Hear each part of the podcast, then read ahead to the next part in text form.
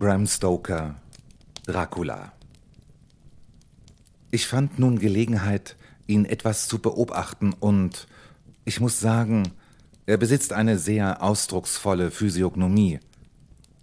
Sein Gesicht war ziemlich, eigentlich sogar sehr raubvogelartig. Ein schmaler, scharf gebogener Nasenrücken und auffallend geformte Nüstern. Die Stirn war hoch und gewölbt, das Haar an den Schläfen dünn, im Übrigen aber voll. Die Augenbrauen waren dicht, wuchsen über der Nase fast zusammen und waren sehr buschig und in merkwürdiger Weise gekräuselt. Sein Mund, soweit ich ihn unter dem starken Schnurrbart sehen konnte, sah hart und ziemlich grausam aus. Die Zähne waren scharf und weiß und ragten über die Lippen hervor, deren auffallende Röte eine erstaunliche Lebenskraft für einen Mann in seinen Jahren bekundeten.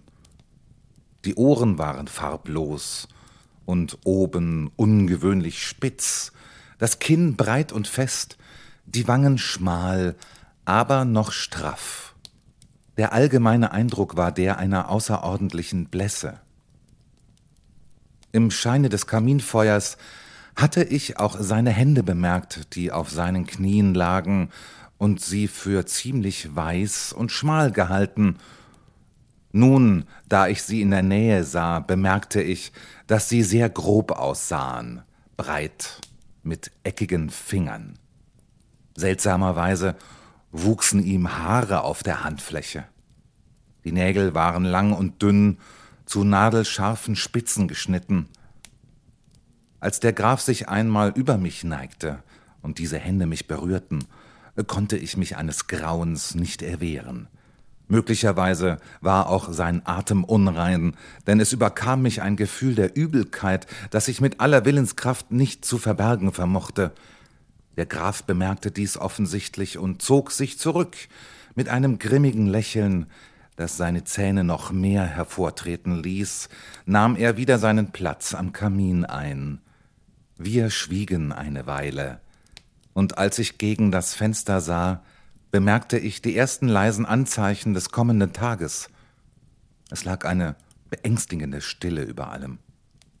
Doch als ich schärfer aufhorchte, war es mir, als vernähme ich tief unten in den Tälern das Heulen vieler Wölfe. Mit funkelnden Augen sagte der Graf, Hören Sie die Kinder der Nacht? Was für eine Musik sie machen. Es mochte ihm in meinem Gesichtsausdruck etwas aufgefallen sein, denn er fügte rasch hinzu Ja, mein Herr, ihr Stadtbewohner seid eben nicht imstande, einem Jäger nachzufühlen. Dann stand er auf und sagte Übrigens werden Sie müde sein. Ihr Bett ist bereit und morgen können Sie nach Belieben ausschlafen. Ich habe bis abends auswärts zu tun, schlafen Sie also wohl und träumen Sie gut. Mit einer höflichen Verbeugung öffnete er mir die Türe zu dem achteckigen Zimmer, und ich trat in mein Schlafgemach. Ein Meer gemischter Gefühle umbrandet mich. Ich zweifle. Ich fürchte.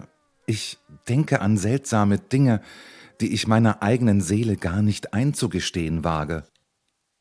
Gott schütze mich, und sei es auch nur um derer willen, die mir teuer sind.